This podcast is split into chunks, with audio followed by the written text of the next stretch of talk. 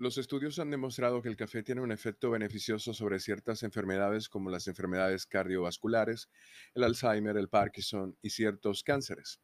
Los estudios también sugieren que aumentar el consumo de café puede reducir el riesgo de desarrollar diabetes tipo 2, pero para las personas que ya tienen diabetes tipo 2, beber café o aumentar la ingesta de la bebida podría ser no recomendado. Los estudios han demostrado que las propiedades antioxidantes del café son una de las razones por las que es beneficioso para la salud humana. Uno de los beneficios incluye el riesgo de desarrollar diabetes tipo 2. Lo reduce. Los estudios epidemiológicos muestran que el consumo moderado de café, como consumir de 3 a 4 tazas de café al día, puede reducir el riesgo de desarrollar diabetes tipo 2 en un 25%. Esto se compara con no consumir café o con consumir menos de dos tazas.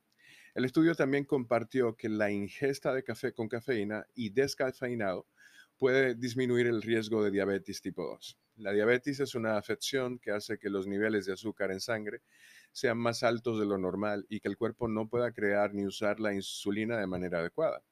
Con la diabetes tipo 1, el cuerpo no produce insulina. Esta es una hormona que ayuda a la glucosa, a que la glucosa pase del torrente sanguíneo a las células del cuerpo. Con la diabetes tipo 2, que es la más común, el cuerpo no produce insulina de manera adecuada.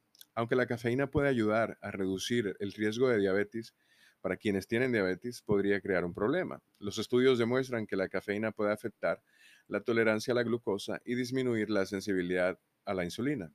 Eso sin considerar, obviamente, lo poco recomendado que es que una persona que tenga diabetes consuma café con azúcar agregado u otros elementos.